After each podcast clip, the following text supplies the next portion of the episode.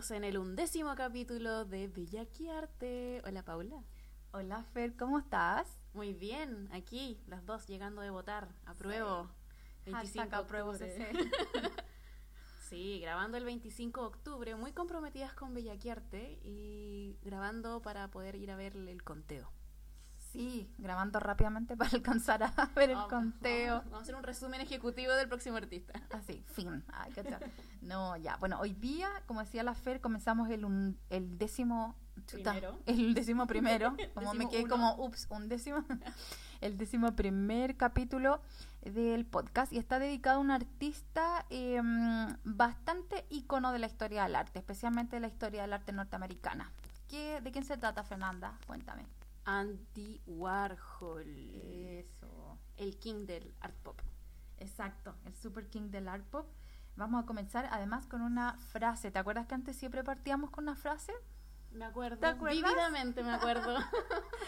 Eh, entonces, la frase para el día de hoy es, dice, el cielo y el infierno están a un respiro de distancia. Wow, igual Tan, in- tan intenso él. tan tenso y tan Andy Warhol. Tan Andy como Warhol. que esa dualidad que tenía como de una mamá y un señor Mm. como loquillo del arte. Sí, claro, una madre y un artista bohemio, el mismo. Así que les vamos a contar por qué, eh, mm, por qué decimos estas disparates, esos disparates respecto a este artista.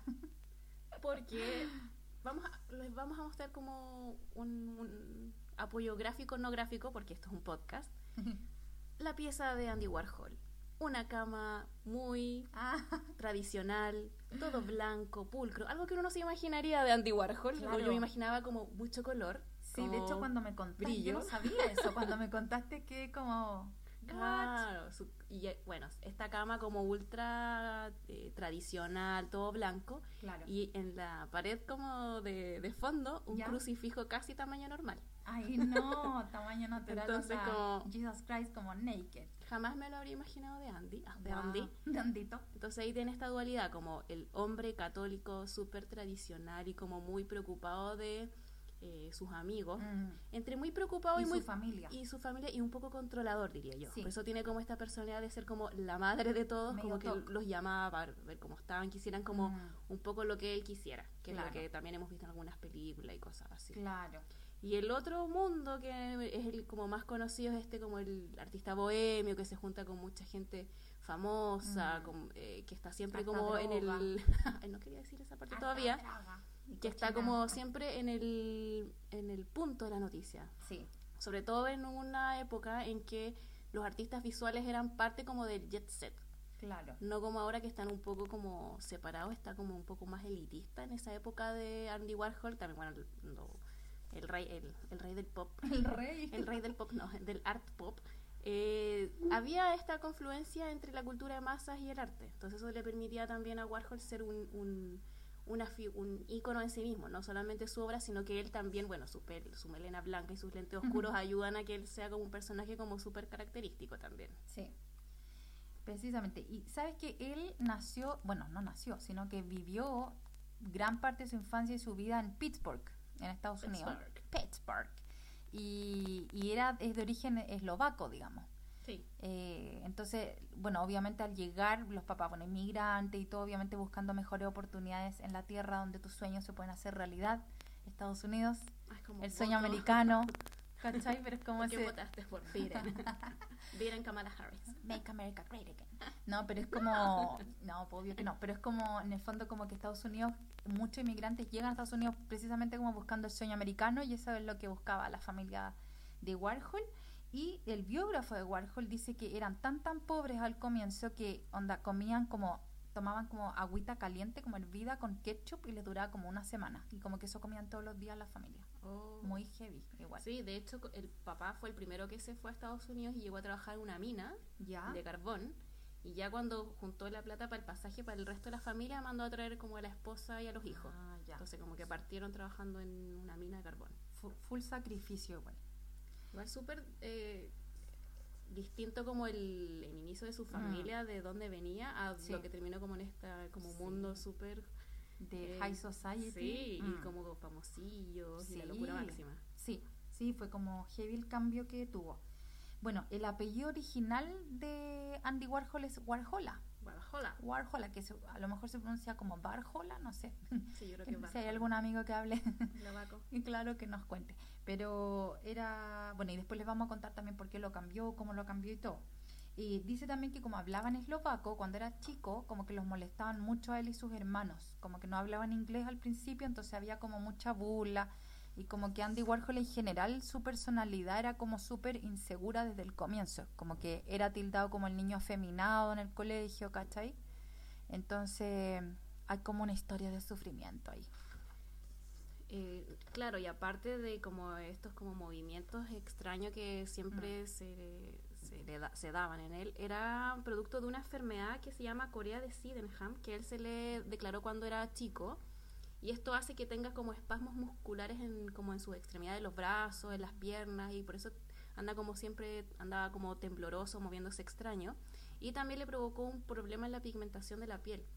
Por eso también se explica por qué también usa los lentes oscuros. O sea, uno al principio piensa como que todo esto es como para llamar la atención, pero en verdad era Claro. porque tuvo esta enfermedad desde muy chico. Y esta enfermedad también lo tuvo mucho tiempo eh, como en cama y en la casa. Y ahí es cuando Sí. desarrolla como esta cercanía y esta relación como súper cercana con la mamá. Y con el arte. Aparte, todos los enfermos como que todos los enfermos, yo cuando escuchaba esto era como, ay, es la misma historia que Basquiat, la misma que, ¿quién más era? La Frida. la Frida, claro, como en el fondo cuando sufre una enfermedad y queda postrado en cama, y la forma de entretenerse es como con dibujos, con lápices, con colores, entonces empiezan a acercarse al arte. Y en el caso de Andy, a Andy, Andy, my friend. Andy My Friend, eh, como que la mamá le traía también revistas, ¿cachai? Como de famosillos. Y él empezó a rayar como con la onda como popular y pop, ¿cachai? Como desde la infancia porque le atraía esto y de hecho le escribió, por la primera carta que le escribió un artista fue a la Shirley Temple Ah. y claro, y le escribió así como, ay, soy tu admirador, y ella le mandó una carta de vuelta y una foto. Y dicen que la foto la mantuvo como onda casi hasta que murió, así como que era como un tesoro para él. Entonces, caché que como que ya se empezaba a formar como la personalidad que después va a buscar y va a tener. Claro, y aparte sus intereses, porque está como recortes de, de, de las revistas, como que hacía como sus propios collages y los iba guardando y tenía como su pieza llena de esto. Entonces era como el mundo como de, del espectáculo era su vida, porque no tenía Claro. otro como contacto con otra gente con otros niños de su edad. Y aparte cuando salía como a, a tener contacto con estos otros niños lo molestaban caleta, entonces claramente él se refugiaba como en el, en el mundo del espectáculo, en las películas, lo- la música, era como su, su mo- como su Su vía de escape. eso, su vida de Sí. escape. Me leíste la mente. Es que como siempre, amiga, ya estamos una. Ay. Oye, y de hecho podríamos mostrar la primera obra como para graficar un poco el, el talento también eh, de dibujo que tenía Warhol, porque también contaban que como eran muy pobres, él y su hermano en algún momento salían a vender frutas, ponte tú, como en la adolescencia. Ya, a la feria. La feria, Me pero... a Andy Warhol Y era, su- y era súper guapo aparte, como que uno ve fotos de joven y era como muy principito eslovaco. Ah, como lluvio. Es rubio, ¿cachai? Como con rasgos fuertes y todo. Y como que yo mostrando como, mi... como me imaginé cuando dijiste eso, no un eslovaco, pero bueno. Y la cosa es que, bueno, y, el, y si ustedes ahora van al Instagram de Bella que Arte, arroba Bella que Arte, van a poder ver el afiche y van a empezar a ver las obras de arte. Entonces queríamos mostrarle el primero del que vamos a hablar, que es un dibujo que aparece un, un jovencillo, buen mozo, Y, ah, y lo que, ¿por qué les contaba que los hermanos vendían fruta? Que en el fondo cuando los hermanos vendían fruta, él estaba dibujando retratos y los vendía a 25 centavos. Ah, pero ¿Cachai? talentoso el día uno. Claro, entonces desde ya se veía el, el talento en el dibujo y lo explotaba. Entonces, este primer dibujo a mí la verdad es que me llamó mucho la atención porque encuentro que es como muy... mm, es como cercano, como que encuentro que la línea de las cejas, como los ojitos, como el pelo también tiene como una cosa como bien cálida, como no me hubiese imaginado que Warhol dibujaba así. No, y tampoco me lo habría imaginado. Como pero lo que me gusta el, el trazo que tiene la línea es como suave, una sola línea. Sí. No tiene como mm, como el adorno o la, el color que uno se imagina como cuando te mencionan a Warhol. Tiene como Claro, no tiene como sobrecargado. es- tiene personalidad el dibujo, pero la, el dibujo es como muy como bueno, súper bien desarrollado. Sí, Bueno, y también aparte ¿no? Sí, Mm. como que yo sé dibujar. Claro. Bueno, también por esto él después en- ingresa a estudiar a Carnegie Mellon Sí. y eh, a mí me llamó la atención Que porque es una super universidad Sí. esto en Pittsburgh.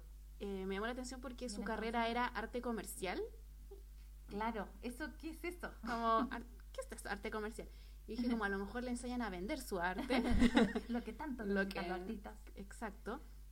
Pero claro, después nosotros lo conversamos y tiene Mm. que haber sido algo como publicidad, diseño Diseño. gráfico, algo como no estaba el nombre como tal como publicidad, que es lo como o, o dirección de arte también que es lo que Sí. estudian en, para trabajar en publicidad, que es donde se dedican a trabajar como la parte visual de los avisos Claro. u otras como piezas gráficas también como para vinilos, que también se dedicó a eso Warhol. Sí. Entonces ahí tiene su inicio como en este mundo, parte él dibujando primero con esta línea como súper segura, como Sí. onda, ya sabemos que Andy Warhol sabe dibujar. Sí. Y luego se pasa como a estudiar arte comercial y ahí empieza una carrera como Más ligada. más ligada a la publicidad y como al mundo que a él le gustaba también. Si era como Ujú. la, la cultura de masas era como lo suyo al final. Sí, era como de real interés.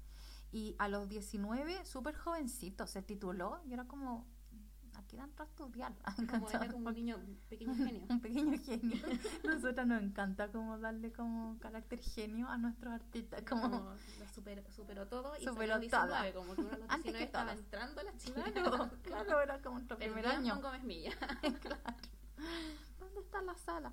No, y a los 19 entonces se tituló y se fue a Nueva York, al tiro. ¿Caché? Como que tenía esa ambición como de... Que, Este pueblo me quedó chico. es que estudió arte comercial. Claro, No ¿dónde está el money? arte. Claro. ¿Dónde está el money? Quiero trabajar en publicidad. Como, me lo imagino muy como Sí, las- esta serie Mad Men. Ya, Como claro, Esa onda me lo imagino. Sí. Claro. Como llegando a hacer sus avisos, como... Sí. Y de ahí como el color y, to- y toda la, Sí. la onda que tiene, pues, como crearse su propio personaje. O sea, también yo creo que era un ramo en arte comercial. Como Capaz que estaba. ser, cómo saber venderte. Sí. Como tu imagen corporal vende. Sería bacán. Onda Carnegie Mellon igual es como de la mejor universidad del país. Sí. como no les va a enseñar algo bacán. ya, pues la cosa es que se fue entonces a Nueva York y su primer trabajo lo encontró a los tres meses luego de instalarse en Nueva York y fue justamente en el área de publicidad, porque él en el fondo fue a entregar, a repartir los currículums en toda la agencia de publicidad de Nueva York y encontró en una revista, entonces como que lo que hizo fue como hacer los dibujitos de un reportaje que se llamaba, además como muy profético, se llamaba Hacerse famoso en New York City. Ese era como Ah. el nombre del, Oye, pero... Del reportaje. Como que era como Sí. la epifanía. Es que sí, no sé si te pasa a ti, pero como que casi todos los artistas que hemos, de los que hemos hablado, como que de alguna manera tienen un momento epifánico en su vida, encuentro. Sí, sí, yo creo que sí. Y Warhol era... No era la da- excepción. No es la excepción y da como para estos comentarios y estas Mm. cosas. Sí, po. Él, bueno, iba todas las semanas a la iglesia, a misa, súper católico, entonces además que se encomendó a todas las virgencitas y los santos había por haber. Me den que encomendarme alguna virgencita. Yo creo, también. Un santo. Un santo del arte comercial. Sí, así que mira. Bueno, y ahí, en ese, en esa, digamos, publicación sobre cómo hacerse rico o famoso en Nueva York, que él hizo los dibujos, en ese, cuando escribieron como el nombre de él, ¿cachai? Como en los créditos del reportaje, eh, escribieron Warhol por primera vez, ¿cachai? Como de Ah, Warhola. no alcanzó Warhola. Claro, la A no alcanzó a Tenía imprimirse. Un máximo de caracteres y ahí cago Warhola. No, y el parecer como que a él le gustó, porque igual sonó más gringo, ¿cachai? Warhol, Warhol. Andy Warhol, ¿cachai? Ah, como que él era Andre como Warhola. Andy Warhol, él como que se había Mm. puesto su nombre Sí, artístico. como, sí. Ahora me voy a llamar Andy. Claro, sí, igual cuando yo escuché como Warhola, es como, ah, era originalmente como parecido. Yo pensaba que lo había inventado de cero, como que igual que su Como pelo. creativo. Sí, como el hombre creativo. Así que ahí se empezó a llamar Warhol y, y, y ya, pues ya empezó a escalar. Y dicen que era súper carismático, como que le hacía regalito a las secretarias de los, ¿cachai? De los estudios de, Ah, de publicidad. La Le llevaba florcitas, chocolate, la Ah, sabía claro, sí, hacer. porque llegó a trabajar onda Vogue, Harper Bazaar, Claro, en Seven, como en el En las varios mejores. en, la- en las mejores publicaciones aparte y es como súper neoyorquino para venir como de Pittsburgh, como que se supo Sí. instalar inmediatamente, sí, es como que nació para esto. como realmente, sí. de real. Y, y bueno, a los 22 años ya tenía su primer departamento, o sea, igual se lo arrendaba, pero ya estaba viviendo solo porque cuando recién llegó, obviamente, imagínate, en Nueva York te vas como a un ratonera, como que lo compartía con un amigo y todo, y ahora ya está en un departamento solo. Y a los dos años de estar en ese departamento se lleva a vivir a su mamá, que yo encuentro que tenemos que nombrar este, esta relación con la madre, porque en el fondo él adoraba a la mamá, era como Y la mamá lo adoraba a él, como así cuando, cuando él estuvo enfermo todo ese tiempo, Ah, eh, eran chicos, sí. como logró de alguna manera como, claro, armar un lazo súper fuerte con la mamá. Y entonces cuando, bueno, el papá murió, qué sé yo, la mamá se va a vivir con él a Nueva York hasta el día que ella se muere. De hecho, Claro. hicieron un libro juntos, ¿tú sabías? No, Sí. como Donde, madre e hijo. como- claro, Es como muy psicosis esta es relación. psicosis. como sí. después tenía el cadáver ahí Chan, sentado. chan, chan. Exacto, y se llamaba Wild Raspberries. Ay, qué susto, como de Hitchcock también. Chan, chan. Así que la relación como fue muy, muy, muy estrecha entre ambos. Sí, igual Sí. un poco, no, no un poco, súper raro como el Sí. artista viviendo en Nueva York y después como sabemos como que se fue a este como mundo como de, del underground Sí, sí. y viviendo con la mamá. Y creo que la mamá no sabía que él era homosexual. Porque, bueno, no hemos contado hasta ahora, Como- como que No hemos saltado, como, pero tampoco, ¿really? la claro, francamente. No, porque claro, tampoco es como que vamos a estar, este era un heterosexual, este era homosexual, no. pero dicen que la mamá, obviamente, porque al parecer él, se, él, él era bastante como sus Claro. maneras eran como más, si Era- hubiese que definirlas, más afeminados, decían. Claro, pero y aparte tenía esta enfermedad que siempre estaba como temblando, entonces la Claro. mamá bueno, Como y, que, y entraba a la pieza y veía como esta cama de madera, el crucifijo, como que en ningún momento Decía, nunca va a ser, claro, Gay. homosexual, gay.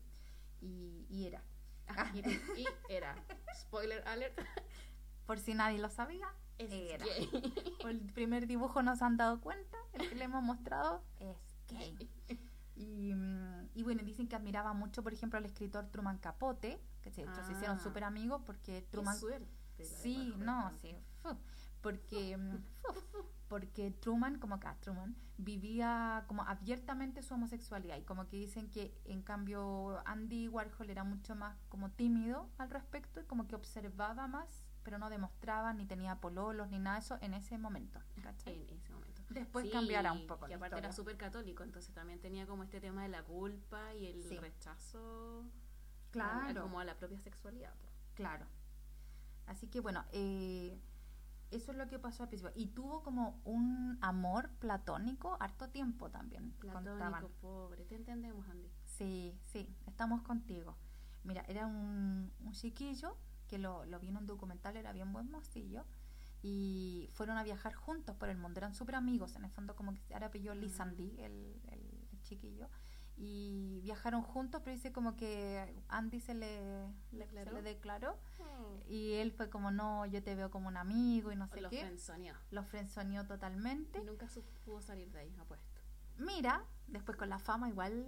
Ah, Igual pudo. buscar. Mira, ¿viste? Siempre vuelven los que frenzonean. No, pero como que ellos nunca tuvieron una relación. Ah, ¿Cachai? pero Solo que él, él lo superó nomás, como que Andy Warhol siguió su vida, pero Claro, con otro famoso. con otro famoso, pero estuvo súper triste. Pero dicen que de ese viaje que hizo como por el mundo, cuando tú fueron a Tailandia y la arquitectura, viste que tiene mucho dorado, como hartas capas de oro, entonces dicen que eso también lo, lo impactó bastante, que nuevamente es como el dinero, la opulencia. Sí. Y, y como que volvió al tiro a trabajar porque él diseñaba zapatos también harto, como en- cuando estaba todavía metido en la publicidad y empezó a diseñar unos zapatos como con dorado y con diseños como súper exóticos y como que le fue bacán y todo, entonces como que eso fue un momento Hmm. de su vida importante. Oye, otro momento importante es Ya. en el año 1962. Ya. Nos saltamos al momento en que Andy Warhol empieza a ser Andy Warhol. Tal como lo tal conocemos. Como lo conocemos y lo que alguna vez todos hemos visto en algún momento. Y el que no lo ha visto ahora va a saber que es Andy Warhol, que no es una talla. Eh, empieza a trabajar la serigrafía y eh, la representación de los objetos en serie. Vamos entonces a la foto de dos, número dos. después del dibujo. Cuando ven varias sopitas, ese.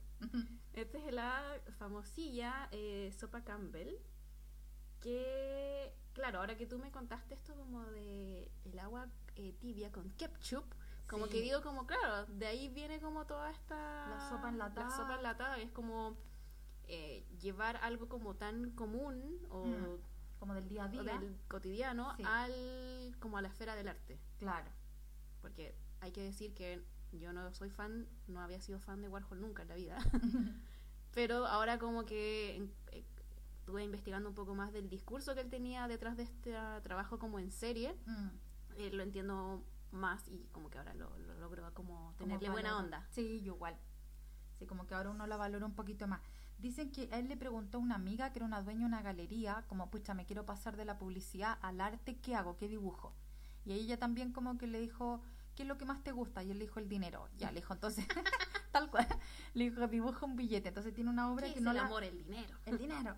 Y entonces le dijo, ya, entonces dibuja, dibuja un billete, ¿cachai? Entonces como que de hecho hay una obra que no, no pusimos ahora acá en, en las seleccionadas, pero Son eh, puros billetes. claro, un billete de un dólar y otro de dos, dos dólares, ¿cachai? Entonces como que los hizo también medio No, serigrafía. también son una, una serie como del signo, como de peso, De peso. dólar. digamos. claro, sería Sí. como dólar, no peso, no peso Claro, chileno. No, no era chileno. Y, y bueno, y después también dice que supuestamente como que miró alrededor esta amiga galerista y, y vio la, la latita de la sopa Campbell y le dijo, ya, y dibuja la sopa Campbell, ¿cachai? Y ahí como que empezó a, a serigrafiar. Y él anteriormente también tuvo un momento, ¿te acuerdas que yo te había dicho que él era como muy patero con las secretarias? Sí. Como ya. Entonces como que una cosa que hacía también, como que empezó con hacer el trabajo en serie, es que en un café que se llama Serendipity, que es como bien famoso en Nueva York, Como la película. es como, exacto, y de hecho Yo el la vi. café de Serendipity es ese, po, John ¿cachai? Cusack. Sí, Lo y amaba, aparece también en On the Rocks, me parece ahora en la película nueva de Sofía Coppola, de la cual soy Ah. muy fan. Eh, la he visto tres veces en dos días, me encantó.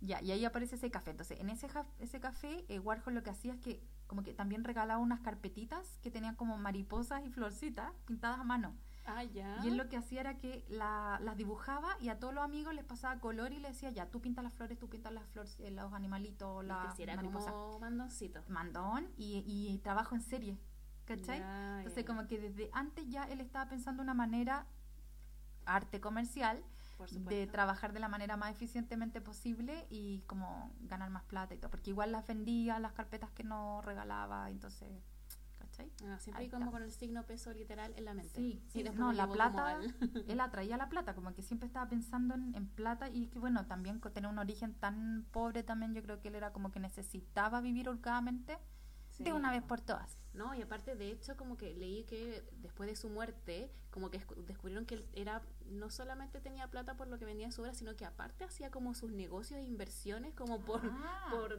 atrás, ¿cachai? Solo. Sí, porque hizo mucha plata. en Sí, su era vida. como, Era como- dejó demasiada plata y todo eso fue como a su fundación y todo. No a la familia, ese es un... Entonces como que de- eh, como que a todos le- les llamó la atención de que como todos pensaban que tenía como plata por Claro. las obras y todo, pero tenía demasiada plata Sí. como guardada. Entonces era Sí, como que la era tenía como casi debajo del colchón. Sí, Del colchón con cru- crucifijo. sí. Y bueno, ya pasando un poco esta etapa de, la, de las sopas Campbell, es cuando él empieza a crear el personaje artístico que uno conoce hoy en día cuando uno busca a Warhol en Google y te aparece un caballero como con un bisoñé blanco y unos lentes generalmente. Es, es el personaje que él creó, que además le hizo un tono de voz mucho más suave, dicen. Y, y decidió ponerse este bisoñé un poco como entre llamar la atención y también crear, como alejarse, yo creo, un poco del Andy Warhola, ¿cachai? Como, Claro. como ser un personaje como atrayente, interesante de conocer en Nueva York. Y además alejarse de la publicidad y empezar a entrar en el arte. O sea, él casi como que era una obra en sí mismo. Claro. Como tengo que venderme como a la cultura de masa, Sí, entonces para eso tengo que crear como algo que sea vendible. claro. Como que no podía ser un artista igual a los otros como que estaban en el... Porque en el fondo en esa época en Nueva York todos eran como artistas underground, como Sí, po, todos, así como que fueran muy millonarios, eran todos under. Entonces, una forma de diferenciarse era teniendo como este estos como elementos que fueran más llamativos. Claro. A diferencia de nuestro amado Basquiat, que él era llamativo por, Porque su porque belleza. su, belleza por su belleza y por su look como personal Sí. propio. No tuvo que crear como una estética. En cambio, Andy Claro. Warhol crea una estética para su Claro. obra y también para él mismo. Sí. Sí, claro.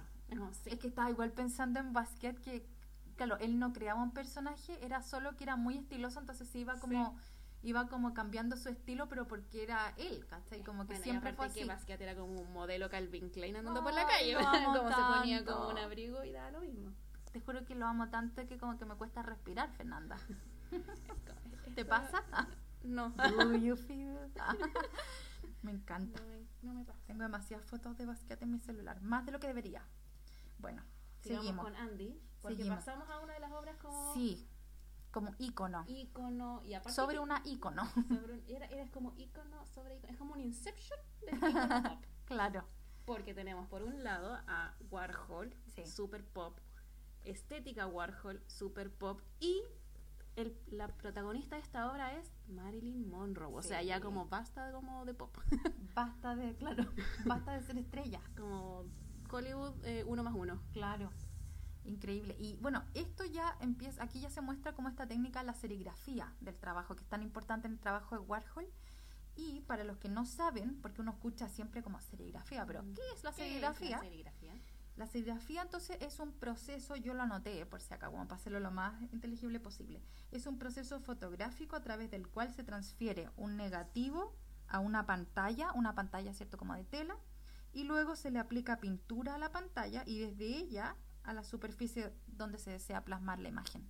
Entonces, como de una foto, tú pasas esa imagen a una pantalla que es una tela, es como un bastidor con una tela, y luego a esa tela o ese bastidor le pones color y ahí va poniendo eh, sobre papel cierto los colores en distintas capas en el fondo es un proceso que no es fácil tampoco como que yo he visto No, pero trabajáis en negativo en el fondo. Sí, Como, a es mí- como decirlo de forma fácil, trabajáis al revés.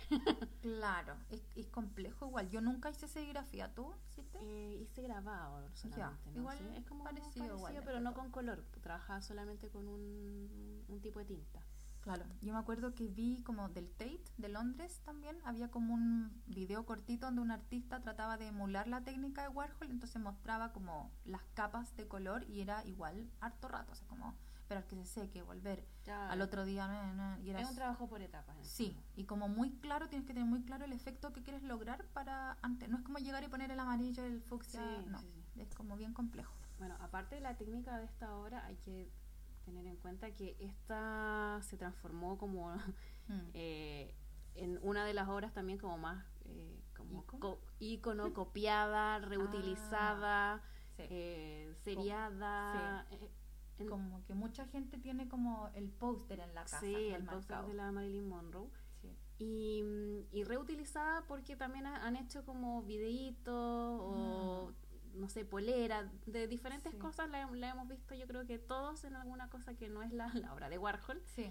pero reinterpretada o, o personajes que, no sé, fotos de cualquier famoso que lo hacen como en el estilo Warhol, entonces como que todos quieren tener como su fototipo Warhol. Sí. Hay varios también obras, pero esta está la de la Liz Taylor. Sí, También está la, la de mm, Elvis Presley, que me mostraste sí la tú. del viaje es en blanco y negro, eso sí, tiene como Ah. otro, otro trabajo. Y también... Mao Zedong también. Sí, y también le hizo el- la portada de un disco a Miguel Bosé. Ah, what? Como que yo no sabía. Y, La dura, Andy Sí, Warhol. Andy Warhol le hizo Oh. la, la portada del disco a Miguel Bosé. Y claro, como que decían como que cobró una millonada de plata y se lo pagaron. Y como que después, le- cuando fue Andy. Warhol a Madrid a exponer, le preguntaban, oye, ¿cómo, ¿qué onda como con Miguel Bosé? Y él dijo como que no cachaba quién era, que solamente había tra- le había hecho el Ah, encargo. Porque era Solo- super mino Miguel Bosé en sí, esa po. época. Y, y le dijo como no, solo que solo sabía que era como el hijo de un torero. Nada Ah, más. sí, Pero ¿qué Como me lo comí con zapatos, pero solo sé. Solo sé que es un torero. Me lo comí con me lo comí con zapatos. Oye, qué buena. Mira, no tenía idea. Sí. Y esto ya es cuando entonces él, él ya es como, como cuando tú partiste y dijimos que era el king del art pop, del arte pop. Sí. Pero sabes que él al principio como que no quería ponerle arte pop a, a su trabajo. Él, eh, él decía, sí, esto es como common art, como arte común. Ese era el nombre que a él le acomodaba más para su trabajo, porque como decías tú, tiene que ver con objetos que están en la vida común y corriente. Era en el fondo lo que hablamos. Hacer más inteligible y como más cercano el arte a cualquier persona de alguna manera. Claro, como tomar el objeto cotidiano y llevarlo al circuito del arte, igual era eh, complejo para el círculo del arte. Mm, Y aparte, por ejemplo, a mí me cargaba Warhol porque era, te- tenía esto como el arte seriado y bla, bla, bla. Sí. Y después, como leyendo algunas de las cosas que él escribió o entrevistas, como eh, llegué como a una respuesta que dio como que por qué hacía hasta como trabajo como de las botellas de Coca-Cola, que igual es como una cuestión que tú veías en todos lados y no es como Nada especial. nada especial. Y decía como que eso era lo que más le llamaba la atención de Mm. estos objetos, que uno sepa una botella de bebida la podía comprar como una persona que era como muy millonaria o una persona que no tenía plata, como que los dos podían llegar como a este objeto y reconocerlo. Entonces eso es lo que le gustaba al arte, que lo pudiera reconocer cualquier tipo de persona. Eso y eso me, parece pare- me- sí, me pareció como, ah, claro, como este eres como la, el- la motivación de sus obras, como que Sí. no es solamente ser como... eh, el artista pop consumista, que sí lo era y sí le gustaba la plata, pero tenía como este trasfondo Sí. como teórico o de como de principios, como, poco. sí, como que toda la gente viera su obra y pudiera reconocer lo que él hacía, ¿cachai? Claro. Que en general no pasa. No, po. Siempre es como más elitista, que eso es lo que más Es como, ¿qué- reclamamos acá. esto? El ¿Qué cubo blanco, como diría Freollar. Pero claro, igual y como este, este tipo de idea un poco de acercar como el arte, o sea, como objetos cotidianos a la, un poco la esfera del arte como más docto, ya venía obviamente antes desde el dadaísmo con Ah, Duchamp, que ya había puesto el urinario y todo eso en un museo.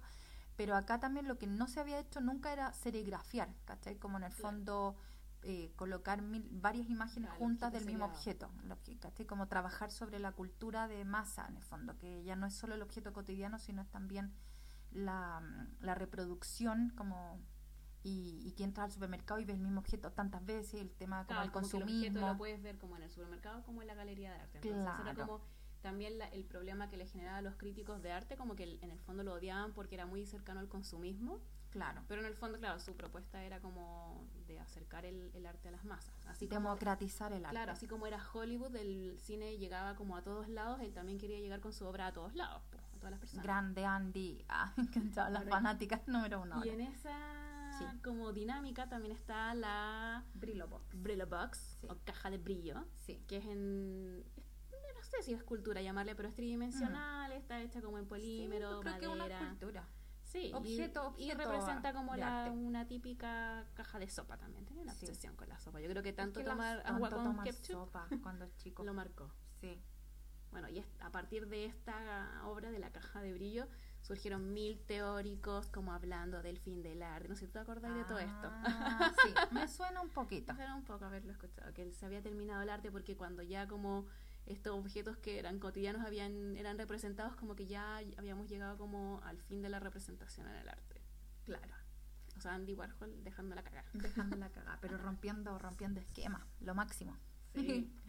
Em, bueno, y en esta época que ya le estaba yendo súper bien, era como todo popular, se compró el estudio, el famoso estudio, La Fábrica o The Factory, que es donde va Basquiat, los que vieron nuestro live igual se acordarán que nosotros hablamos harto de, de ese lugar, que es donde estaban, claro, todos estos artistas, era como un, un lugar aparte empapelado en papel foil, ¿cierto? Como, ¿cómo Sí, se llama ese papel papel? Como aluminio. aluminio. Aluminio. Ah, papel foil. Por eso se llama la fábrica también. como- Claro. Era como la fábrica de arte. también. Claro, y había mucha droga y muchos famosos mucho y como famoso. los niños populares. Súper loco todo igual. El loco y Andy Warhol siendo como el centro de atención aquí, obviamente. Obvio. Era como el, el dueño de casa. Era el dueño de casa. Igual encuentro que su iniciativa de crear este factory, siendo como él, como en verdad el único que le estaba yendo bien y como Sí. ganando plata real, Sí. como crear este lugar como de encuentro para los artistas. O sea, al Sí. principio igual era como el lugar de carrete, pero ya después pasa a ser como real un lugar como de encuentro del arte. Sí. Sí, pues, exacto. Se formó como un lugar, onda un centro cultural moderno. Claro. Y, mm, bueno, en esta época también se puso a hacer, claro, ahí pasamos a la siguiente imagen, que eso, eso no sé si es la fábrica, porque no se ve el papel, eso pareció ya una galería nomás. que la foto en blanco y negro. Sí, pero es que se vería brillando en las paredes igual, pues no, no se ve como Sí, el no, no, papel creo aluminio. Que, es que a lo mejor tenía alguna sala Más era neutra. Más neutra. no sé cuánto se habrán demorado en- Y ahí- en. Claro, oye, ese- y aparte lo- el que lo empapeló era otro artista, es muy divertido porque yo vi un documental y él era como, pero nosotros fuimos pareja, y como que todos eran como, no, Eras como el, el mayordomo. era como era su amigo nomás. Bueno, la cosa es que ahí se ve Warhol, de hecho, tal como la foto que subimos nosotras como preparando como el, el podcast, claro, como como- con el bisoñé rubio, como con los lentes Ray-Ban. Claro, y en medio de la gente como comentando su obra. también. Claro, o sea, hablando era mucho, yo creo que él, tú sabes que como que cuando le preguntaban cosas él era como, oh ya, mm". no, no decía No, nada, era No, como esa- muy como Esa raro. vocecita suavecita como la que usaba también Michael Jackson. Sí, Michael Jackson, Como, claro. Y entonces como que hablaba muy poquito. Y bueno, esta, esta instalación de globos que ustedes ven en la foto en blanco y negro se llama Silver Clouds y son básicamente eh, nubes plateadas y, o de plata, no sé cómo se traducirá perfecto. ¿Y de qué año era esto? Me fue. La Silver Cloud del 66. Estamos más o menos en ese año para darles una idea. Sí, en esta época también, eh, o sea, aparte de las obras como obras de arte visual que produce Andy Warhol también tiene como su lado del cine, obviamente, Ah, como sí. si era amante de Hollywood, obvio que iba a hacer película. Claro. Como- eso no Como podía Shirley faltar. Temple Here I Come. Claro, igual sus películas eran mucho más artísticas y como loquillas, no era como No. Su No eran como la típica. la típica película de Hollywood, O sea, ¿no? de hecho eran como ocho horas grabando el Empire State, ponte tú una, Sí, era como súper eh, como latera. poco vendible. Claro, muy, poco ventulatera. muy cinearte en el fondo. Y Como ahogando, "Te, estoy como Fernanda está Warhol". muriendo aquí al lado, yo voy a tomar. Dejo a mi amiga al lado y tomo el micrófono inmediatamente, Salva el programa, salva el programa. Sálvate. Me está matando. ahorcándote. No Sálvate. es coronavirus, por si No es acaso. corona- oye, eso es. Pero No, Fernanda, porque anduviste bien fiestera este fin de semana, por No, lo que escuché. Hablando mal de Andy Warhol. Ya, espero. No, así que claro, eran como proyectos bastante, donde incluía, ponte tú, actrices y actores de distinta orientación sexual, como que había mucha libertad, mucha experimentación, eso era como lo interesante de las películas, en el fondo abrían un espacio mm, para todo el que quisiera experimentar. Claro, él era como que de repente invitaba gente a sus fiestas y les hacía preguntas y las grababa y era como, esa era toda la película, como horas de escuchar a distintas personas hablando sobre la inmortalidad del cangrejo o, ¿cachai? Como eran muy experimentales igual, como que no había una narrativa necesariamente. No, como que él grababa. Era como, sí, soy director de cine porque Claro, grabo cosas. porque tengo una cámara y plata. Y además esto- estos lentes Ray-Ban negros. Claro. ¿Cachai? No, y aparte como vimos algunos afiches de las películas eh, y eran bastante particulares por para la- decirlo de alguna manera. para la época, sí. eh, pero mm, claro, o sea, yo no sé si vería ocho horas de Empire State, claramente. No. Pero em, igual tenía su motivación del cinearte, que eso igual se valora, oye. Sí. Se valora. Y bueno, en esta etapa también él conoció a un chiquillo que lo describen como Fred. Era un chico muy elegante, como solo Fred. y era como, porque él se rodeaba como de, de jóvenes como bonitos y gay, ¿cachai? Y Fred era uno de ellos. Y como que Fred lo que hizo básicamente fue como eh, limpiar la fábrica, como el estudio. Le sacó brillo al papel la luz. Como le puso como Mr. Músculo y tal la cosa. Y no, y básicamente porque en el fondo como decíamos que había mucha droga, como mucha gente como Lola y no sé Ah, qué. dices limpiar. No, barrió, barrió con las personas, digamos. como no literalmente. Tú te lo imaginas como vestido como de nana francesa. Claro. Como a poto limpiando. No había llegado tan. Este, te este programa ha estado como muy pasada de tres pueblos, encuentro. Eh, no, así que bueno, y como que Fred barrió literalmente con la gente, entonces como que limpió un poco, por así decirlo, el ambiente fue puso más artístico, no tan como. más intelectual, no tan Claro. drogo, y como que... No como aquí tengo droga gratis, voy porque Warhol claro, es no, millonario. ¿no? vengo a andar los negocios. El picoteo de Warhol era la droga. Claro. Freddy, ah, Freddy, Freddy vino como a hacer negocios, ¿cachai? Entonces, le- bueno, y ahí en el fondo como que la fábrica como ambiente cambió un poco y se empezó, en el fondo empezó a atraer a personas como colectores de mucha plata, como famosos y como que, ¿cachai? Ya no eran como los outsiders de Nueva York, sino que ya eran eh, personajes que tenían una gran trayectoria o mucha plata y así Warhol empezó, empezó a amasar una fortuna considerable Considerable. considerable. Y seguía haciendo muchas películas y todo el tema.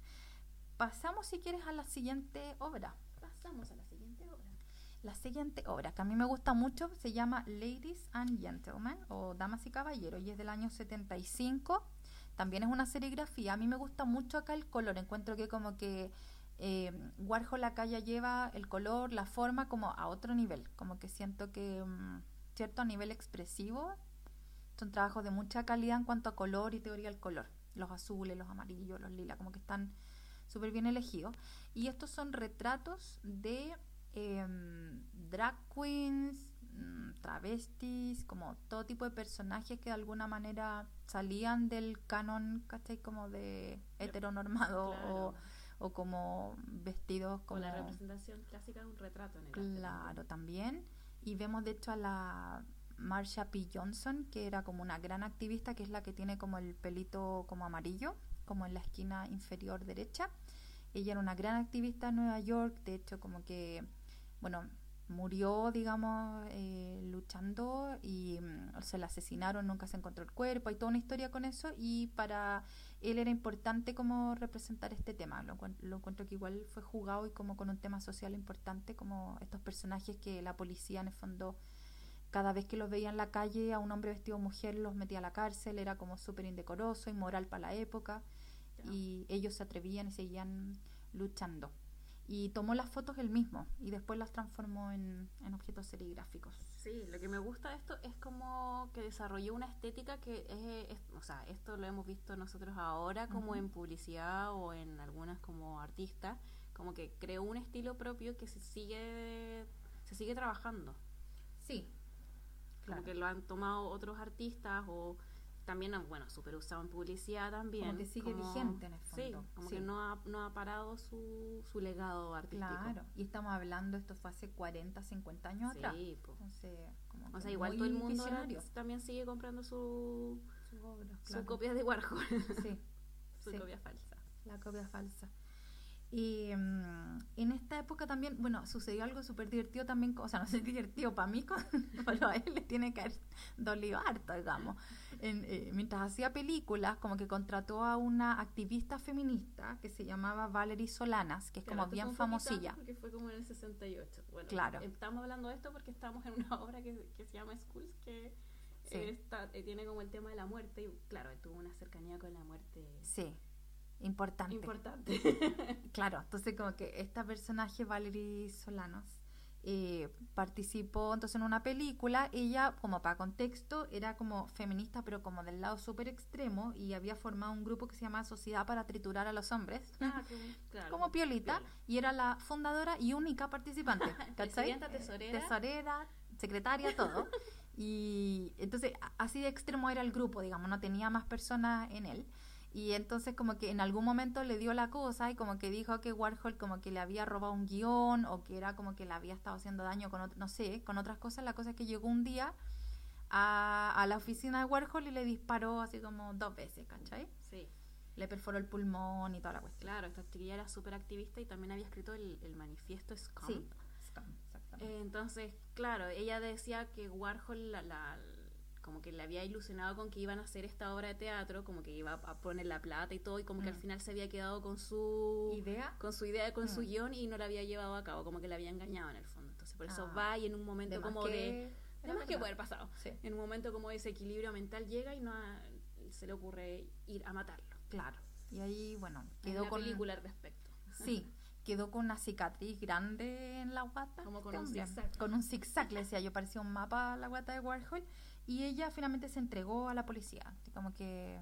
Aparte se fue- hizo súper famosa también con eso, como que salió en los diarios, a lo mejor también era un poco publicidad lo que Sí, fue- buscaba. Fue, condenada como tres años y al final estuvo como en un, Uno solo. en, en un hospital psiquiátrico porque la declararon como que Era como... como psicópata nomás. Claro. Solo psicópata, no era como asesina en serie. Claro, claro, claro.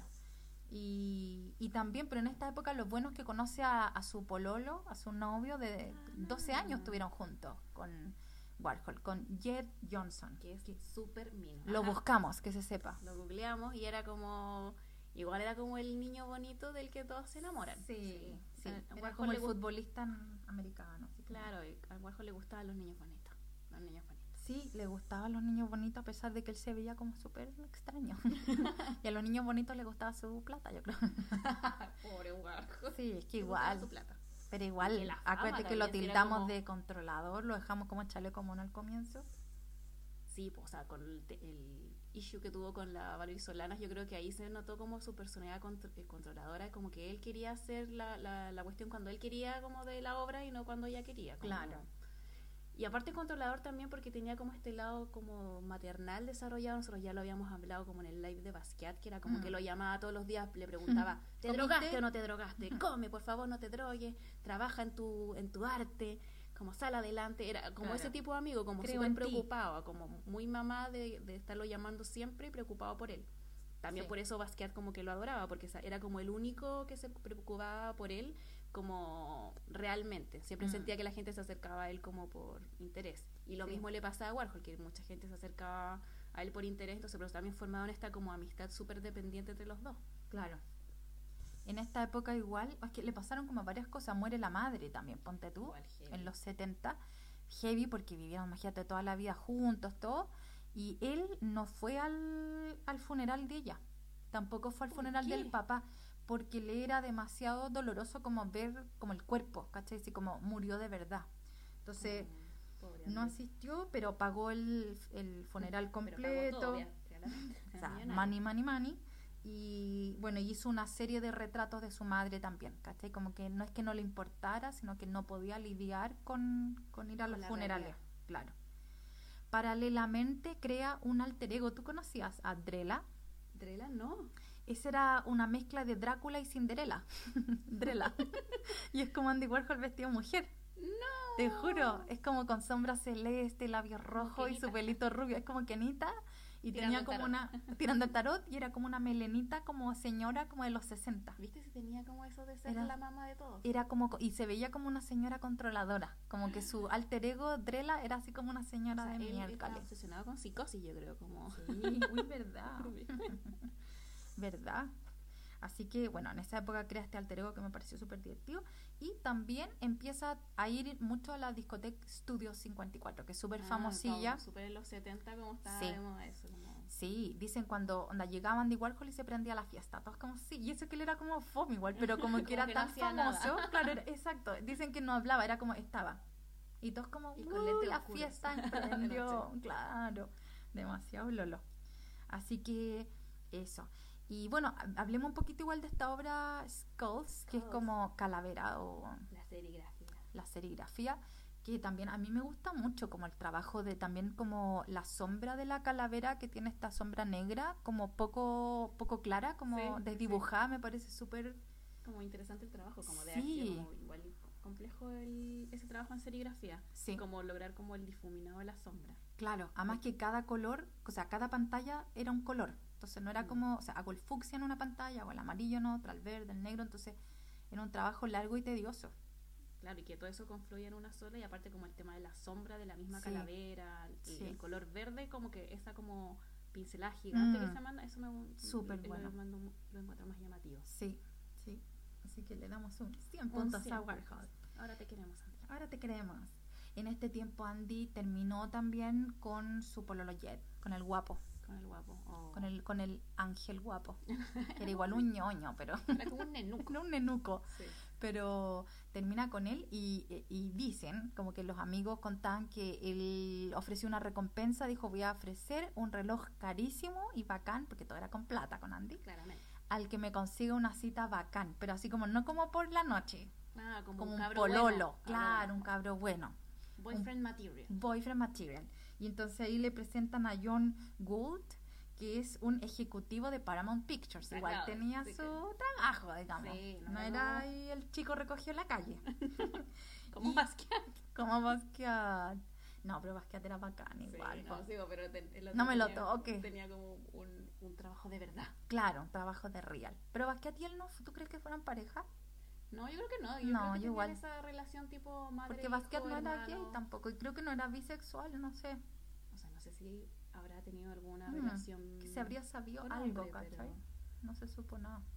A lo mejor era más, muy, más piola que Andy Warhol. No, claro. nosotros nos quedamos como, Como pensando. como como, tomando el tecito, como que salimos del podcast y estamos así como ¿Qué habrá nosotras que lo amamos. Claro. ¿Qué pasó realmente ¿habremos con él? alguna oportunidad? Claramente no. Claramente no. Oye, en la época quizás sí. Ah, fe. No, y oye, y, ah, y, y, y, y Warhol le regaló a este nuevo pololo, porque como no era tan, eso también la- lo acusaron de no ser tan cariñoso con el nenuco, entonces como con el ex Ah. pololo, entonces como que a este de entrada le dicen que le regaló un collar de diamantes así carísimo. Ya, pero eso no es como símbolo de cariñoso. Es como No, pero es que Andy Warhol es manny, pues, ¿cachai? Como que para él era... Ah, Es que también Todo hay se cachao. expresa como en, en regalar objetos. como Ya, sí, po, y que igual cuando te regalan algo es como una manera también de decir como me importas. Y en la época era como el diamante era como Ah, como me importas mucho. te compré, claro. Eres mío. Eres mío, ¿cachai? Entonces eso. ¿Qué otra cosa? Andy Warhol era un coleccionista obsesivo, ¿sabías? O sea, lo de obsesión no me cabe de ninguna Ni duda. una duda. no. Pero era como que onda tenía perlas, o sea, todo, obras, perlas, coleccionaba obras de arte clásica, de todo, todo lo que se le- cuando que le ponía ella al frente lo podía pagar y lo coleccionaba. Y aparte le encantaba ir como estas como ferias de tipo persa Ah, a comprar a cositas. mí también. ir a comprar como objetos como Únicos. Ay. o ir a como En a eso yo lo habría acompañado. Sí, de como su que- brazo con mi collar de diamantes. Me encantaba ir como esos como domingos de shopping de, de Sí. ferias. Ay, le amo. Bueno, y además que dicen que era coleccionista obsesivo porque era como depresivo crónico. Bueno, pero por el origen que También tuvo no me igual. ninguna duda. No, no, estamos como con cara como de obvio que Obvio sí. que sí. Tan Andy Tan Andy. slash Drela. Oye, ¿caché que se está preparando una nueva película de Andy Warhol? ¿Ah, ¿en Como que serio? yo creo que han hecho más películas. Sí. Que han hecho más películas. ¿verdad? Porque está Factory Girl también, ¿cierto? Sí. Con la Sienna Miller. Con la Sienna Miller también como quién Que mató a Andy Warhol. ¿Quién mató? Claro. Y ahora viene una y la va a interpretar, adivina. Quiero que adivines. ¿A quién te imaginarías tú como A Andy Tim Warhol? Que tú como lo amas, yo pienso que no, todo lo que no ves es, no es Timmy, no es No Timmy. es Timmy. Es Jared Leto. Ah. Ay, Yo ah. como pensando cómo se vería con el pelo Con blanco. los ojos, claro, y los ojos nenuco, como que me cuesta imaginarlo. Sí, yo creo que igual tiene como la cara un poco muy perfecta. Jared Sí, por la nariz como muy Warhol. Sí, eso está. ¿cierto? pensar en la nariz. Sí, que es muy respincazo Sí, como muy perfecta su cara. Como un nenuco, en verdad. Habría que ver como porque Guy Pearce, que es el que ¿Ya? sale como en esta de la mm, Factory Girl, ¿Ya? Sí. yo encontré que él, Él era igual. Era igual, idéntico, Mm. como que incluso los movimientos y todo, y Sí. la cara como, que igual es como guapation, pero... Claro, como distorsión, como sí. con dolor. Sí, en cambio a Jared Leto como que no, no, No, sé, No, lo encuentro muy bonito, es muy bonito, pero a lo mejor le ponen unas prótesis o algo de o, o- repente. o actúa muy bien. Sí. no sabe. Sí, Pero ese como el dato Hollywood. dato Tenía que dar mi dato Hollywood Obvio en el sí. podcast de Andy Warhol. O sea, obvio, Gaia. O sea, No, así que muy bacán. po. ¿Y mm, qué más? Conoció a Basquiat, como decíamos, en esta época. ¿Cachai? Como en el ochenta y tanto. Ya estamos en el ochenta y sí, tanto. ya pasamos a los 80. Que eh, igual ya estaba como un poco en... No sé si en caída, pero estaba como... Sí, ya un poquito ya capa como caída. que había demasiado art, Claro. art pop por todos lados, entonces ya no era como tan la sorpresa como fue en un inicio de los 60, Warhol. Claro. Así que Eh, le sirvió de alguna manera hacerse amigo de Basquiat. Claro, que estaba como despegando, despegando y él estaba ya como posicionado como esto es lo que hago y como Claro. que no estaba generando cosas nuevas. Exacto. Así que ya estaba, pero bueno, eh, le fue bien con eso, vamos como conociendo a Basquiat y retomando un poquito el arte, pero en el lado personal otro golpe llega a la vida de Andy. Eh, su novio, este al que le regaló el collar de diamantes, el de, el de Paramount Pictures, El de reloj. Claro. La cita perfecta. Exacto. Él tenía VIH, que era que Oh, también en la época era algo en los 80, era como todo el mundo se contagiaba y, y muere de, Y muere. de- de- claro de sida y, y entonces claro fue un terrible golpe dice que él no mostró emoción dice que Andy quedó así como poker face No me extraña no me nada. extraña Como que... sí es como que obviamente no tiene que ido al funeral lo Sí. mismo como su manera de lidiar con las cosas como para adentro no Eh, así que como que lo sí, que eso sí como me llama la atención, que no es como, una es como más para adentro que una persona Sí. extrovertida a pesar como del icono que es Sí, la po. imagen que construyó de sí mismo. Es que esa es la cosa también como con la imagen de, imagínate, una persona que era como, que no hablaba tanto tampoco en público, que se disfrazaba básicamente para estar en público, era tímido desde chico, sufría depresión y además era súper católico y asistía a misa hasta el último día de su vida, toda la semana iba a misa, Sí. hablaba con los hermanos por teléfono también toda la semana, era como, tenía como estas dos personas, al principio hablábamos un poco esto del el infierno y el cielo en la vida de Andy Warhol, porque tenía estos dos lados súper bipolares de alguna manera en Y su como vida. que pare- parecían como que Sí. es- estos dos mundos no podían como confluir en una Claro. persona porque son demasiado distintos. Sí, Pero él lo hacía. él lo hacía. Entonces como que era muy para adentro y mm, lo en el fondo lo externalizó cuando tuvo como cálculos, ¿cachai? Ah, problema de la vesícula. Claro, vesícula biliar y lo que era digamos una operación bastante simple se transformó finalmente en, en la muerte para. Andy Warhol. O Claro, sea, tuvo un problema, una arritmia Claro. postoperatoria y ahí se nos fue. muere al año siguiente que el pololo en el fondo. Y, mm, y como que, claro, eh, al parecer fue también como una negligencia en el hospital donde estaba, porque dicen que cuando después hicieron la, auto- la autopsia, él tenía siete veces más líquido de lo que debería en el pulmón. Entonces la familia, de hecho, demandó al hospital y lo demandó como por dos millones de dólares y ganaron. Ah, Sí, porque se dieron cuenta que en realidad no, él no debió haber, él, claro, él no debió haber muerto, ¿cachai? Como Ah. era una operación súper simple, pero le dio un paro respiratorio. gente se opera de la vesícula. Claro, y como que no podía respirar y se murió un paro y toda la cosa. Así que eso fue, y bueno, Basquiat, así como por el dato, murió al año siguiente, eso siempre lo hemos dicho. De pena todo. Oye, y la última obra que vamos a mostrar Sí. es la una de las últimas obras de Warhol, que en los años 80 le dio por hacer reinterpretaciones del arte renacentista. Sí, Estaba como obsesionado un poco con eso. sí, sí. Esta era una obra de, bueno, de Da Vinci la base, ¿cierto? Claro. Que es como la última cena. Y él la reprodujo 60 veces. De hecho, la obra se llama 60, 60 Times o algo así, Supper. Sí. No, 60 Last Suppers, como la última cena es del año 60 últimas 86. cenas. Claro, y él muere el 87 y esta es del 86. Y, y eso es como una obra también que de alguna manera como que en la cual confluyen, ¿no es cierto?, el lado católico de él, pero también viene epifánica de alguna manera sobre lo que iba a ser el final de él, porque es, es una forma de despedirse, ¿no? Porque es la escena donde Jesús se despide, la Sí. última cena con sus amigos y él efectivamente muere súper pronto después de esto. No, y también es- tiene como el, el punto este de acercar el arte a cualquier persona, porque claro, la última cena y como Da Vinci, todo como muy... Muy el- conocida. muy conocida y también muy en el círculo artístico. Él también la pone en serie, como que es, que es lo que, por ejemplo, la, la importancia que tiene una obra de arte, eh, como o validarse, eh, como que la tra- trae, como dice, como mira, esta obra de arte yo la puedo poner en serie, Claro. como para que todo el mundo la vea. Así es. Así que eso, estamos llegando al fin de Al nuestro fin podcast. Ah, y mencionar que están, viste que él hacía diario de vida, harto diario de vida, y también hay un libro que lanzó todos los libros de, o sea, los diarios de vida de Andy Warhol, que ahí también hay información entretenida. De hecho, decían que hay varios famosos que se enojaron mucho porque se- ellos se suponían que eran amigos de Andy, como que Andy los pelaba así como ¿El los diario de descueraban el diario de vida. Este pelotudo. Este idiota, ¿cachai? Y bueno, ¿qué otra cosa? En Pittsburgh también se hizo el Museo Andy Warhol. Claro, que es el museo como más grande dedicado a un solo artista. Ah, no tenía Sí. idea. Yo tengo una muy amiga, muy cercana, viviendo en Pittsburgh. Así Y- que, y me ha invitado muchas veces a verla. Ah, Así verla que voy a ir a, te mando fotos de cuando esté en el Claro, museo. Cuando pase la pandemia. Claro, o sea, no sabemos cuándo. No sabemos cuándo. Y mm, Oye, yo creo que deberíamos terminar con la super frase de Andy Warhol. ya, ¿la repetimos? ¿O No, tú no, tenés la, otra? la segunda. La Ella se como, ya la repito. Como vuelvo a leer todo de nuevo. No, Paula, como controla. Como voy a leer todo de nuevo, tonta.